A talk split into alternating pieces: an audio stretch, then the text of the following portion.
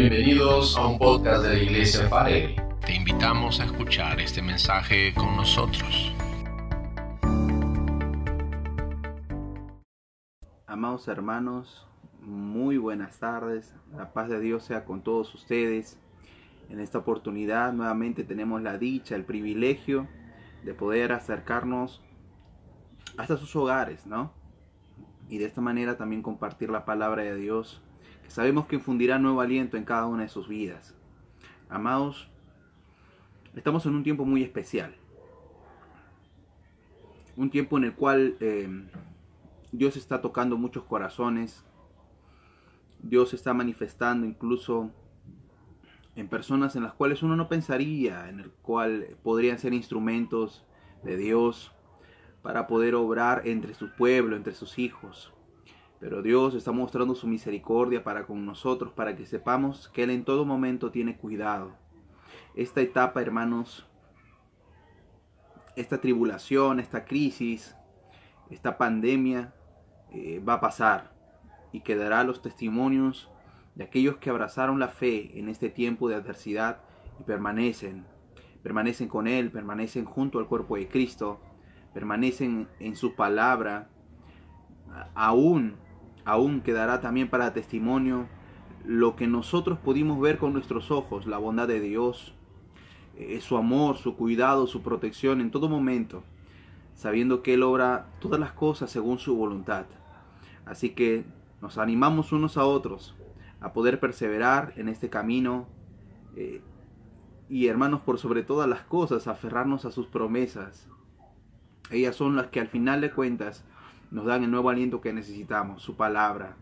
La que mora en nuestras vidas es la que todos los días nos llena de nuevo ánimo para poder seguir eh, a pesar de toda dificultad que se presente en la carrera.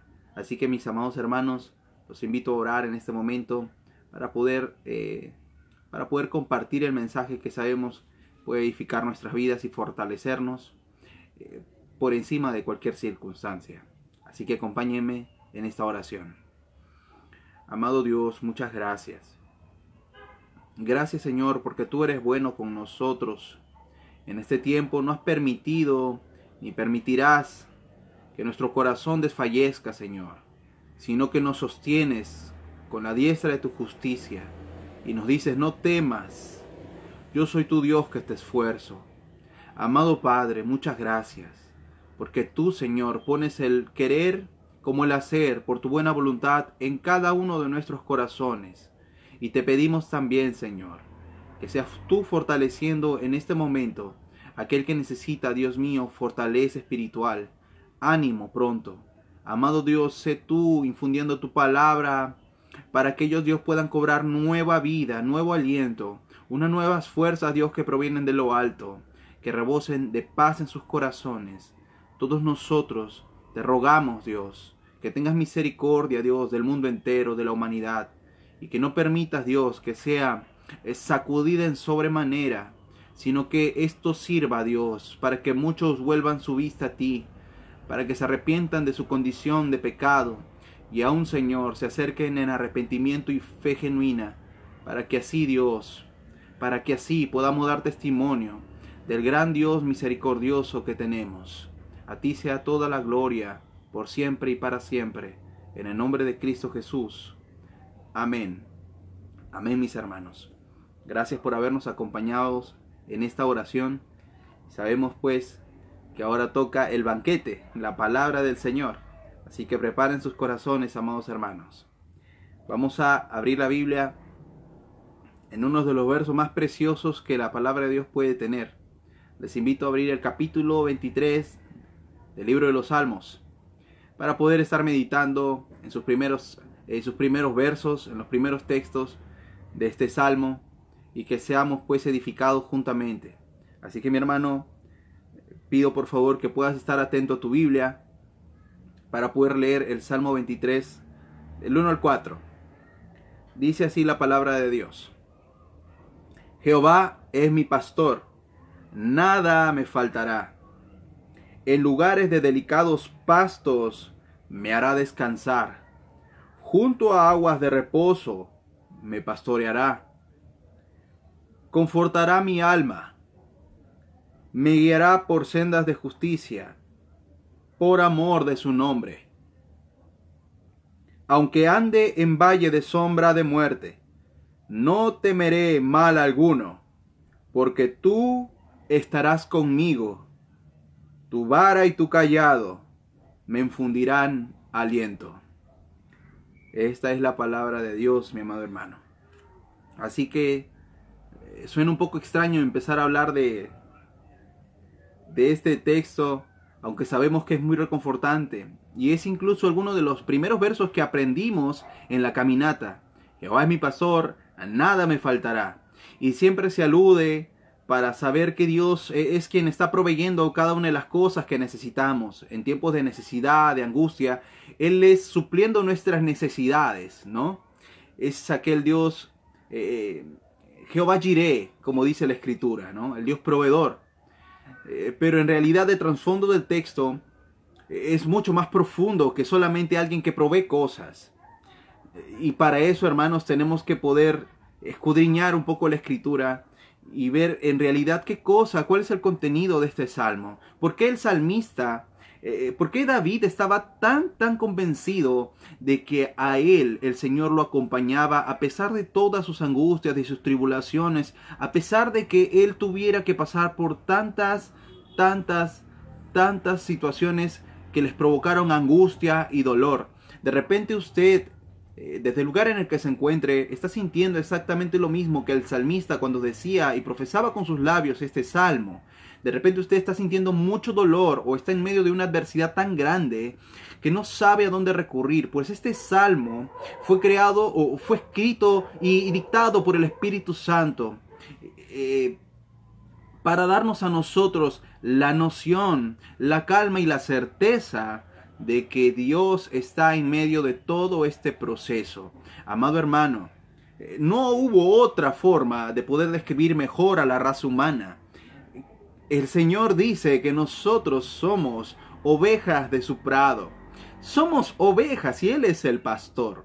Pero debemos de ponernos a pensar un poco de qué, por qué usar esta figura de ovejas o sencillamente, ¿por qué no, por qué no dijo, oh, ustedes son como, no sé, unos caballos, no sé, o un buey muy fuerte y resistente ante toda tempestad?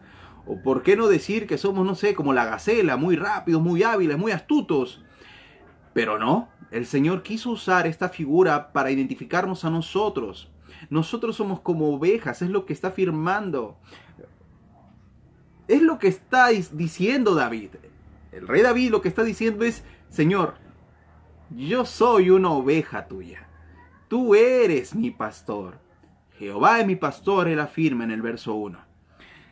Y da para pensar por qué él ubica a la humanidad en, en, este contexto, ¿no? En, ¿Por qué decir que somos ovejas? Hermanos, es para nosotros de repente es un poco ambiguo el término. Porque pensamos en nuestra mente está un pastor guiando al, rebaño, teniéndolos ahí bajo, su cuidado. De repente entendemos que puede ser una otra vez el cuidado de la lana, tenerlos que bañar, cuidar, o incluso ordeñar a, las ovejas, pero... Pero ¿por qué una oveja? Porque eso también se puede hacer con vacas. y hermano, en realidad como Él es el Dios de toda la creación, Él conoce perfectamente lo que Él ha hecho. Y no hubo mejor animal para compararnos que una oveja. Una oveja, mis amados hermanos, tiene dificultad en la visión. Así que no puede percatarse de los peligros que están delante de él. En otras palabras, en buen cristiano, es falto de discernimiento. No discierne las cosas que acontecen delante de sus porque es medio cegatón. Algo que Dios quitó, entre comillas, lo proporcionó. Así que ellos tienen muy, muy buen oído. Las ovejas escuchan muy bien, muy bien.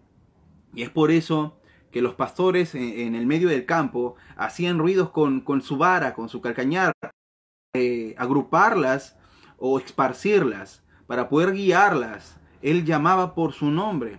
Una, una analogía muy, muy, muy precisa está en el capítulo 10 del libro de Juan. Pronto vamos a llegar a ese capítulo.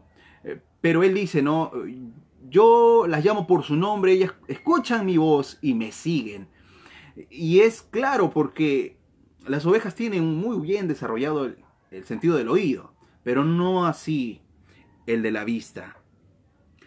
No solamente eso, mi amado hermano, sino que como ya definimos que no pueden discernir lo que está delante de sus ojos, si es bueno o malo, eh, no solamente eso, porque ellos están en el campo y constantemente hay fieras, ¿no? Hay zorros, hay lobos salvajes que quieren atacar a la oveja en el rebaño. Y pues sabemos la estrategia que ellos usan para poder llegar a esto. Pero es que la oveja es un animal indefenso, no tiene garras como para poder defenderse como un felino. E incluso no todas las ovejas tienen cuernos y pezuñas filudas para poder defenderse. Así que ante el ataque de un, no sé, de una fiera salvaje, de un felino que quiera despedazar sus miembros, ellos incurren en mucho temor. Así que siempre necesitan andar en grupo. Pero, ¿qué nos dice acerca de, nuestra condición? Que en realidad nosotros también estamos indefensos. No podemos hacer nada sin la ayuda de Él. Es lo que dice el mismo libro de Juan en el capítulo 15. Separados de mí, ustedes nada pueden hacer. Él en este pasaje usa una figura, un ejemplo muy práctico. Él dice, no, yo soy la vid, vosotros los pámpanos. En este caso, aplicado a la figura de las ovejas, también nosotros estamos indefensos ante el ataque de cualquier adversario, cualquier, cualquier enemigo. No podemos defendernos por nosotros mismos. Así que necesitamos tener a alguien a nuestro cuidado. Nosotros debemos de ser cuidados. Eh, Las ovejas son animales muy dóciles, hermanos. Se encariñan mucho. Por eso mismo que son indefensos. Así que necesitan forzosamente eh, un pastor. Alguien que los guíe en la caminata. Alguien que los guíe a los pastos. Alguien que los guíe a las fuentes de agua. Alguien que los esté cuidando constantemente. Ellas no pueden andar solas en los montes, en los valles. No, no pueden. Tienen que ir con un pastor. Qué, qué hermosa referencia a nuestras vidas. Nosotros no podemos defendernos de los ataques del adversario, pero sí nosotros tenemos un pastor que puede pelear con nosotros con fiereza. Esta figura la entendían muy bien los, los, personajes antes de Cristo. Todo el, Nuevo Testamento, todo el Antiguo Testamento está plagado de imágenes en las cuales se nota cómo Dios muestra su amor, su protección sobre su rebaño, sobre ese redil que Él tiene. En el Antiguo Testamento no se había develado aquello que nosotros conocemos ahí hoy como la iglesia, pero era un solo redil y ellos decían que era Israel. Y eso es muy cierto, mis amados hermanos. En Miqueas capítulo 7, verso 14, él dice que con su callado él las junta y las guía a pastos sabrosos. Eso es lo que dice la escritura, pastos sabrosos, suculentos, pastos frescos y verdes. Pero no solamente ahí, porque si nosotros nos identificamos, mis amados hermanos, con la postura o con, con la condición que nos asigna el pastor como ovejas, nosotros tenemos que saber que esto implica algo mucho más que ahora que somos ovejas tenemos un pastor. Y tener un pastor, hermanos, implica que Él pueda defendernos de todos aquellos que vienen a irrumpir nuestra tranquilidad o infundirnos temor. En esta etapa el corazón está muy exaltado, porque ante cualquier noticia estamos como que preocupados, estresándonos de repente con tensión, y se nos quiere robar la paz, se nos está infundiendo temor. Pero como te dije, si tenemos un pastor, Él es quien nos cuidará. Por eso el Salmo 23 dice, Jehová es mi pastor, es la afirmación. Nada me faltará. Estuve buscando algunas versiones anteriores a la del rey, de la Reina Valera 1960 y hay unas cuantas en las cuales no usan la palabra nada, sino dicen no me faltará, llevando la expresión de el Señor es mi pastor, no me faltará. No, no hablando acerca de la necesidad de cosas que tengamos, sino su sola presencia. Así que Él es mi pastor y Él, contexto directo, Él no me va a faltar, Él va a estar conmigo. Y esto tiene mucho sentido, porque una oveja de qué cosa tuviera necesidad? Muchas veces usamos este texto para decir que no nos va a faltar alimento en la casa, que no nos va a faltar la casa nueva, no nos va a faltar el coche, no va a faltar la televisión, ni, ni, ni el dinero para los servicios. Y pensamos que Él es nuestra provisión para todas las cosas que en este tiempo necesitamos. Pero el contexto directo, mi amado hermano, no implica eso. Dice solamente, Él es mi pastor y Él no me faltará. Y esto cobra mucho sentido para alguien que está dentro de un redil identificándose con una oveja de su prado. ¿Por qué? Porque lo que sigue diciendo los textos es el cuidado que tiene el pastor con la oveja. Y mire lo que dice el verso 2. En lugares de delicados pastos me hará descansar. Y esto es muy sencillo, hermano. el trabajo del pastor en el Antiguo Testamento era muy arduo. Eran noches enteras aguantando el frío y el calor intenso, así que ellos iban con, muchas prendas para cubrirse del clima impetuoso. Y no solo eso, sino que tenían que trasvelarse, ¿no? Estaban vela tras velada, cuidando de que las alimañas no traten de esparcir el rebaño o dañarlo. Si un zorro o un lobo se acercara por la noche cuando el pastor está haciendo vigilia, el pastor se daría cuenta y las atalayas que están en la cima de los montes darían aviso de que se acerca el peligro. Él estaría atento y reaccionaría para protegerlas. Así que el trabajo para poder buscar pastos en los cuales ellos descansen no era tan sencillo, porque había peñascos, la zona árida de Israel no, e, no, era, no, no era como los parques que el día de hoy conocemos. un montón de desierto y peñas y solamente tenían que caminar y caminar para buscar esos pastos en los cuales ellos se puedan alimentar. No todo tipo de pasto era apto para el descanso. Habían espinos y abrojos en el camino, para los cuales ellos tenían que caminar aún mucho más. Hay relatos de historiadores de la época los cuales mencionan que los pastores tenían que caminar uno o dos días para, para poder encontrar esos pastos en los cuales el rebaño pueda descansar. Así que no era una labor tan sencilla. Que sigue diciendo, junto a aguas de reposo me pastoreará. Lugar necesario para poder refrescarse, tener un refrigerio. Y ahí estaba el pastor también para poder hacer ese trabajo, para que ellos no desmayen en el camino, bajo el sol inclemente, tenían que refrescarse y la tarea de buscar esas fuentes de aguas era del pastor, no, del, no de la oveja. La oveja no la buscaba, él solamente era guiado. ¿Cuántas alusiones estamos haciendo a lo que debería de ser una oveja versus lo que somos de repente nosotros, amados hermanos, que nos eh, catalogamos como ovejas de su prado? Pero todas estas promesas, estas puntualmente son para el pueblo de Israel. Ahora vamos a entrar a esa discusión. Verso 3, confortarás mi alma, esto es resultado de las anteriores cosas que estamos mencionando. Es decir, me va a dar paz, me va a dar tranquilidad. Voy a tener la certeza de que como Él está conmigo y Él no me va a faltar, me va a llevar a delicados pastos para poder descansar. Los cuales no voy a ser incomodado, ni voy a, ni voy a estar asustado, sino que voy a estar tranquilo, con serenidad, sabiendo que Él está cuidando de mí.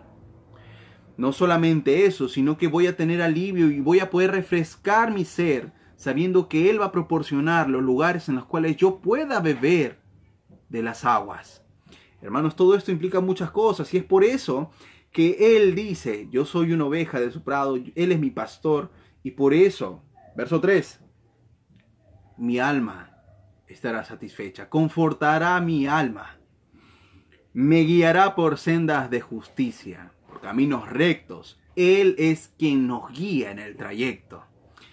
Pero esto no por amor a nosotros, porque pensamos que Él tiene ese cuidado porque somos sus ovejas. No, no, no, no, no, no tiene nada que ver con eso.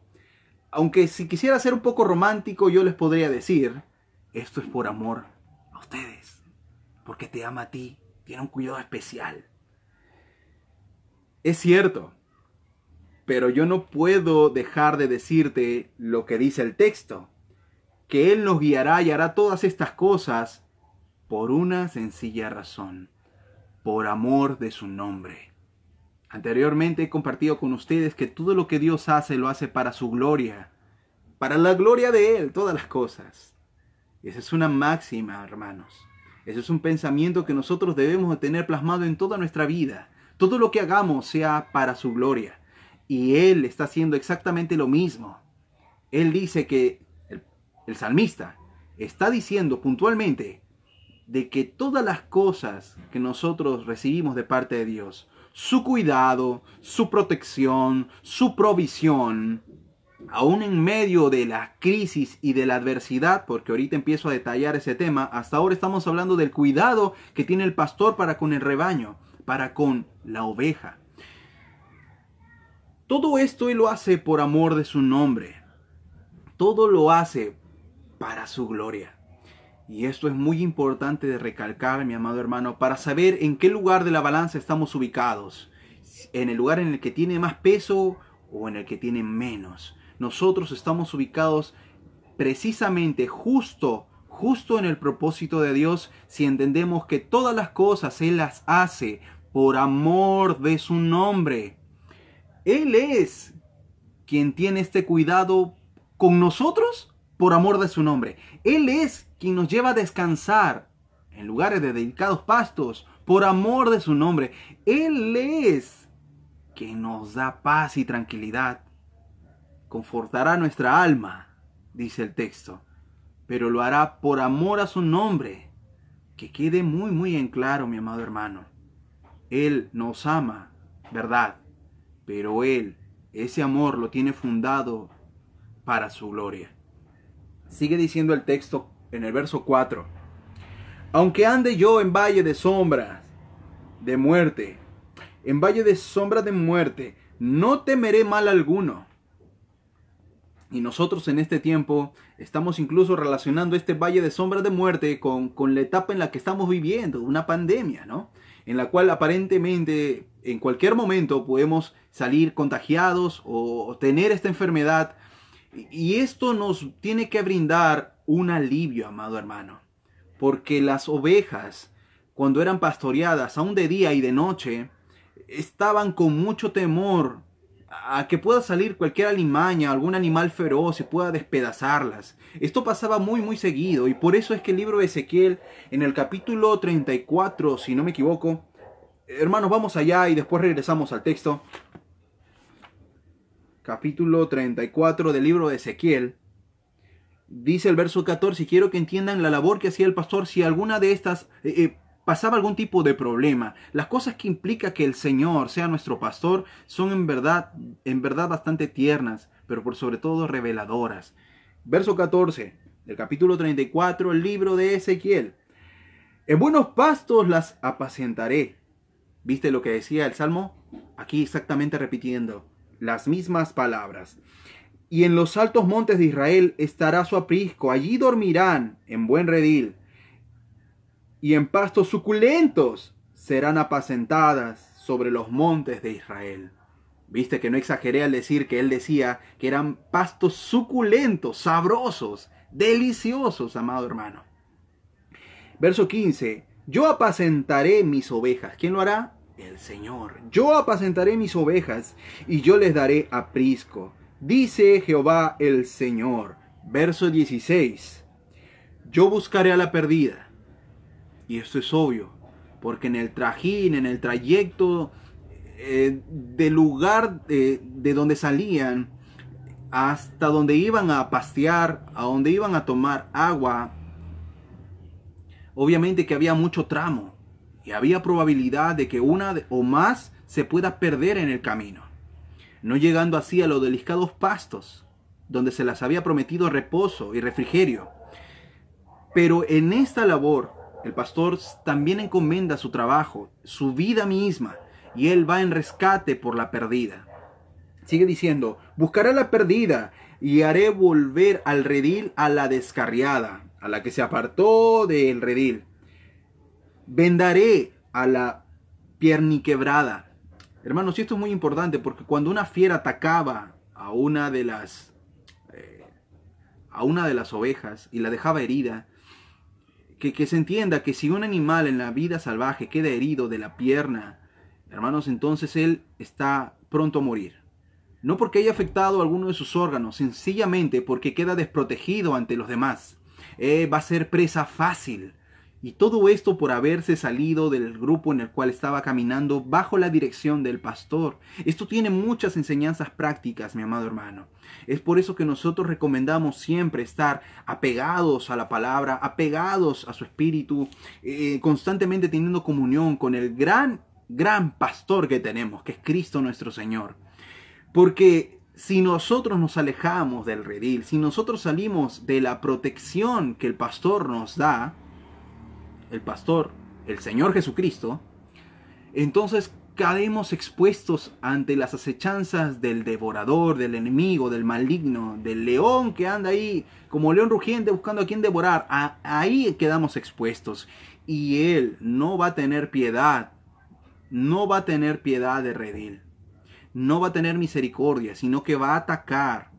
Y no solamente las dejará heridas, algunas van a morir en, el intento de experimentar qué cosa hay de atrás de la montaña. Este, aún a, pesar de las advertencias del pastor, a pesar de los, de los llamados uno tras otros, querrán buscar otros pastos en los cuales explorar. Pero la palabra de Dios dice que él, él busca a la descarriada, busca a la que se perdió, eh, él venda a la perniquebrada y a la que, la que está muy, muy, muy flaca, no sé. Veamos el texto. Y, fortaleceré a la débil, dice, ¿no? A aquella que está pues este, muy, muy, muy flaca, no tiene fortaleza, eh, tiene dificultad para aguantar todo el trayecto, la va a fortalecer para que aguante y pueda llegar al lugar en el que el pastor la quiere llevar. Hermanos, Todas estas cosas sean figuras y yo lo dejo al Espíritu Santo. Dejo al Espíritu Santo para que pueda revelar a cada uno de sus espíritus qué cosa implica que nosotros seamos sus ovejas y qué cosas implica que Él sea nuestro pastor. Eh, es importante identificar cada una de estas fases, porque si no corremos peligro de salir del redil en el cual se nos ha enmarcado. Hay algunas ovejas, mis amados hermanos, en este tiempo a pesar de la, de la adversidad en la cual todo el mundo está sujeto y sumido, están eh, montados o apoyados en la cerca, viendo nuevos horizontes, pensando que tal vez allá, a la vuelta de la colina, encontrarán mejores pastos de que el pastor les provee. Hay algunos que no están apoyados en la cerca, sino que ya saltaron. Peligroso. Porque ellas se van a extraviar en el camino. Y no solamente eso, sino que en busca de nuevos pastos, en busca de un mejor cuidado que el Señor les puede dar, ellos se van a encontrar con alguna fiera salvaje. O pueden volver heridos. O el pastor los encuentra en el hecho fragante de que están siendo despedazados. O sencillamente nunca más regresan y mueren en garras de las alimañas del bosque. Esperemos que ninguna de estas cosas acontezca para con ustedes que escuchan este mensaje, porque si Él es nuestro pastor, Él ha prometido que estará con nosotros. Por eso el texto que había encontrado en una de las traducciones anteriores a esta que tengo aquí, y que seguramente ustedes tienen en casa, decía, Jehová es mi pastor, Él no me faltará. Y como sabemos que Él estará con nosotros, todas estas cosas han de cumplirse. Mi amado hermano, el verso 4 dice, no temerá, no temeré mal alguno, porque tú estarás conmigo. Es la misma afirmación que estaba haciendo con respecto a aquellos que tienen esta protección y cuidado. Nosotros, si estamos dentro del redil y somos llamados ovejas de su rebaño, es mejor que nos quedemos bajo su abrigo, bajo su cuidado, bajo su protección, bajo su guía, porque solamente en Él, hermanos, encontraremos esos delicados pastos para descansar, esas aguas de reposo en las cuales nos va a pastorear, solamente en Él y con su compañía. tu vara y tu callado me infundirán aliento, termina el verso 4. Y es porque ellos al escuchar el sonido de su vara golpeando las piedras, ellos estaban seguros de que el Señor estaba muy cerca para poder defenderlos y guiarlos en el camino. Si por ave tenían temor de, un lugar oscuro en el cual ellos estaban eh, caminando para llegar al punto, eh, ellos escuchaban el sonido del pastor, la voz, su voz del pastor, y ellos estaban más tranquilos. Por eso dice el texto, tu vara y tu callado me infundirán aliento, me darán ánimo. No voy a desfallecer, estás cerca, tú estás conmigo. Y eso es lo que en este tiempo de crisis debemos de, de aferrarnos, amado hermano. No, no desfallezca el ánimo de cada uno de ustedes. Que no que no caigamos en desesperación. La vara del Señor y su callado nos infundirá aliento. Su presencia está con nosotros y su compañía, según, según el mismo Cristo en el Evangelio, es con nosotros hasta el fin del siglo. Así que no perdamos, no perdamos eh, esta confianza que tenemos en el Señor. Yo quisiera mencionar solamente un pasaje en el capítulo 10 del libro de Juan, porque de repente eh, tú no estás perdido. De repente no saltaste la cerca o estás buscando otro pasto muy allá lejos. Sino que acabas de, de aceptar de que Él es tu pastor. Bueno, la promesa del Señor es la siguiente. Él es la puerta. El que por mí entrare será salvo. Y entrará y saldrá y hallará pastos. Nosotros, aunque no somos parte del pueblo de Israel, somos gentiles, hablando étnicamente, también formamos parte de ese redil del Señor. Pero ¿cómo? Si las promesas del Antiguo Testamento y todas las palabras acerca de los del rebaño de, de Dios eran para Israel. Bien, Jesús en el capítulo 10 del libro de Juan afirma lo siguiente, verso 16. También tengo otras ovejas. ¿Te diste cuenta que no son las de Israel? Tengo otras ovejas que no son de este redil. Aquellas también debo traer. Aquellas también debo traer. Estas son también mis ovejas, pero no son de este redil.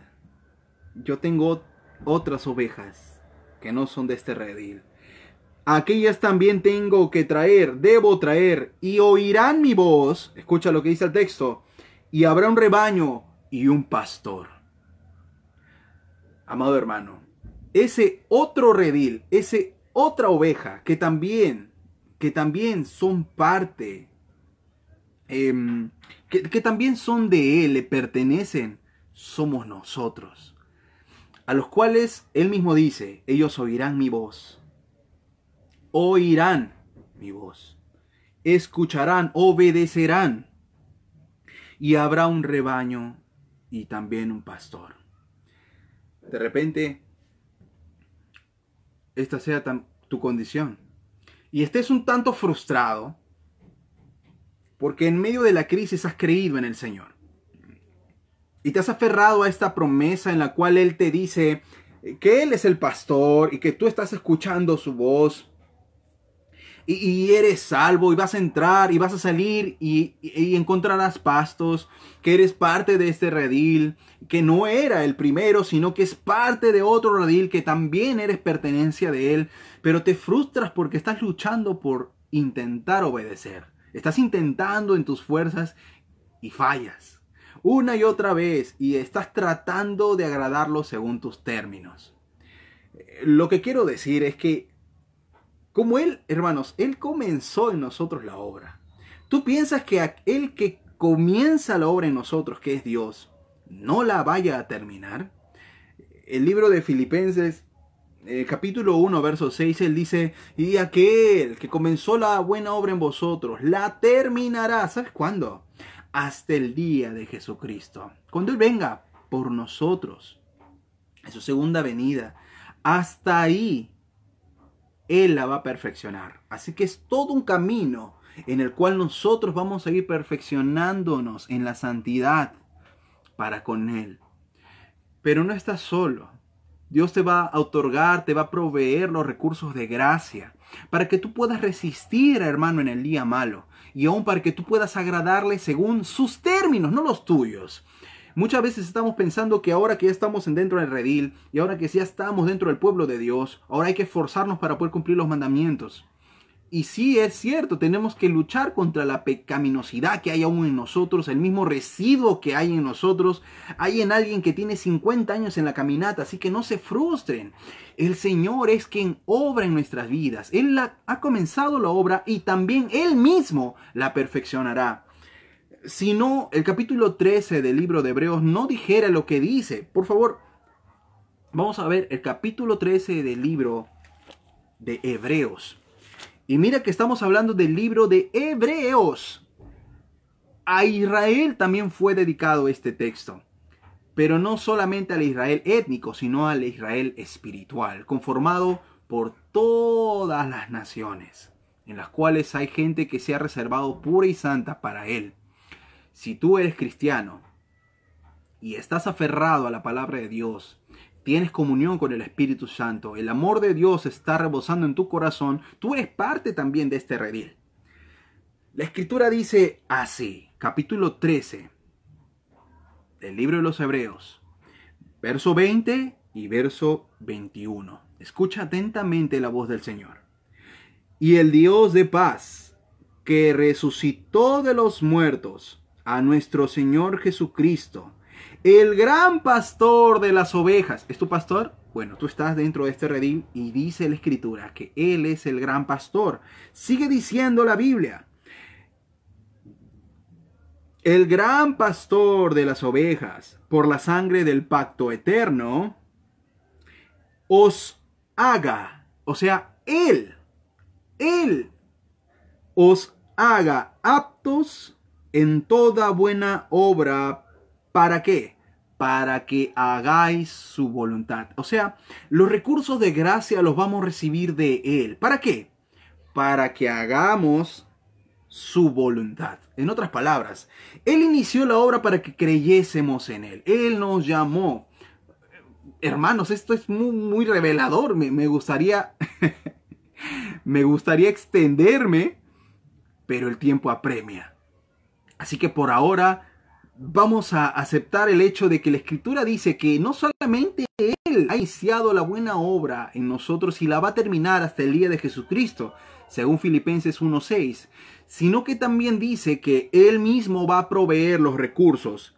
Él os haga aptos para toda buena obra. ¿Para qué? Para que hagáis su voluntad. Coma, sigue diciendo el texto, para que lo podamos creer aún mucho más. Haciendo Él, ¿quién Él? Dios mismo, amado hermano, haciendo Él en ustedes lo que es agradable delante de Él por Jesucristo. O sea, no solamente nos provee los recursos para que hagamos toda buena obra conforme a su voluntad, sino que Él, Él va a ser que nosotros hagamos. Yo sé que es, difícil, parece un trabalengua, pero lo que dice es haciendo Él en ustedes lo que es agradable. En otras palabras, no solamente Él va a proveer los recursos, sino Él mismo va a hacer que nosotros hagamos estas cosas que le son agradables por medio de nuestro Señor Jesucristo.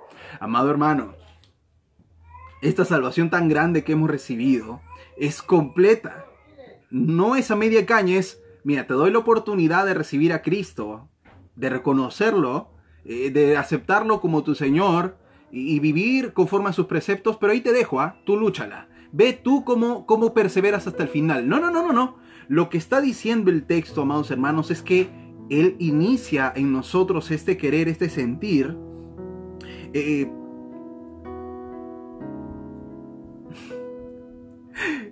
nos provee y nos dota los recursos de gracia para hacerlos y al final también los perpetúa. No solamente los provee, sino que Él hace que hagamos lo que sea agradable delante de sus ojos. Mi amado hermano, Todas estas cosas implican que seamos contados dentro del rebaño del Señor. Él es tu pastor y Él no te va a faltar. Si Él está nosotros, ¿quién con nosotros? Amado hermano, que esta promesa en la cual de repente la habíamos escuchado mucho antes y de repente incluso no la habíamos podido entender en su magnitud, en concepto, el día de hoy pueda haberse caído el, el vendaje que teníamos y podamos reconocerlo a Él en todos nuestros caminos. Amado hermano, estemos confiados. El Señor está con nosotros y Él nos está encomendando también a su palabra, sabiendo que Él mismo cuidará de cada uno de los que conforman su rebaño. Mi amado hermano, persevere en esta caminata de la fe. No desista, aunque suene difícil, aunque esté cada vez empeorando el panorama delante de nuestros ojos, nosotros debemos estar confiados y tranquilos, porque Él, Él no se ha apartado de nosotros, Él no nos va a faltar. Y si Él está con nosotros, mi amado hermano, lo tenemos todo. Aunque escaseamos en cualquiera de las demás cosas, si su presencia está con nosotros, lo tenemos absolutamente todo. Todo lo que necesitamos está en Él. En Él vosotros estáis completos, dice Colosenses. Y esa es una gran verdad. Mi amado hermano, mi amada hermana, y usted también que nos ve desde casa de repente por primera vez, si usted aún no ha reconocido a Cristo en sus caminos, pues este es el momento.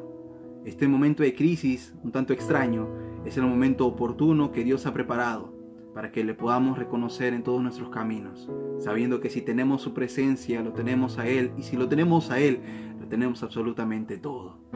Espero que usted pueda elevar una oración en arrepentimiento y fe y pueda reconocer a Cristo en todos sus caminos para hacerle agradable conforme a su palabra. Amado hermano, oremos juntos para que su palabra haga efecto en nuestras vidas. Amado Dios, muchísimas gracias. Muchísimas gracias porque tú, Señor, tú eres Dios quien inició esta buena obra en nuestras vidas. Tu palabra dice que la perfeccionarás, la culminarás hasta el día en el que Cristo venga por nosotros en tu segunda venida. Tú, amado Dios, eres quien provee los recursos de gracia para que nosotros, Dios, hagamos conforme a tu voluntad. Y no solamente provees, amado Dios, sino que también ejecutas cada una de esas cosas en nuestras vidas para hacer lo que es agradable delante de tus ojos, por la gracia de nuestro Señor Jesucristo. Gracias te doy, Señor, por aquellas personas que nos escuchan en este momento. Nos escuchan, Dios, sin saber, Dios, qué será del mañana. En este momento tu palabra ha sido anunciada, predicada, y te pido Dios que tú conmuevas sus corazones para que ellos te puedan aceptar a ti, Señor, reconocer que tú eres Dios por sobre todas las cosas, reconocer que tú, amado Dios, entregaste a tu Hijo unigénito para que todo aquel que en Él crea no se pierda, sino que tenga vida eterna. Amado Dios, tú estás llamando a todos los hombres en todo momento al arrepentimiento. Y no has derramado tu juicio ni tu ira, Señor, porque tienes paciencia de todos nosotros para que procedamos a arrepentirnos, Señor. Ten misericordia, Dios, de las gentes que aún no te conocen.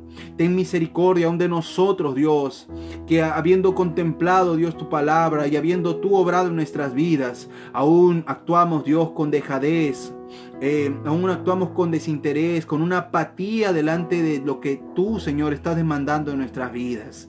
Te pedimos que nos ayudes, amado Dios, que nos ayudes a poder perseverar en esta caminata, a poder guardar la fe, Señor, hasta el último día de nuestras vidas. Amado Dios, que tu gracia sea con nosotros, de verdad abundante, para que nosotros podamos reconocerte a ti todos los días en todos nuestros caminos. Te damos la gracia, Señor, por esta oportunidad en la cual tu palabra fue predicada y anunciada. Y te pedimos que obre con poder y gracia en todos nuestros corazones. Todo esto, Dios, te lo pedimos en nombre del Padre, del Hijo y del Espíritu Santo. Amén, amén y amén. Amado hermano, persevere en esta caminata de la fe. Todos estamos en la lucha, en la perseverancia, pero sabemos que todo, todo, todo es mejor si el Señor está con nosotros. Así que esta es una muy buena oportunidad para que usted pueda abrazarse al Señor y no soltar sus riendas. Que el Señor lo bendiga, que el Señor lo bendiga, que el Señor lo bendiga. Muchas gracias por haber compartido con nosotros este tiempo. Hasta pronto. Gracias por acompañarnos. Esperamos que hayas disfrutado el mensaje de hoy. Si deseas más información, síguenos en nuestras redes sociales o visita faregray.com.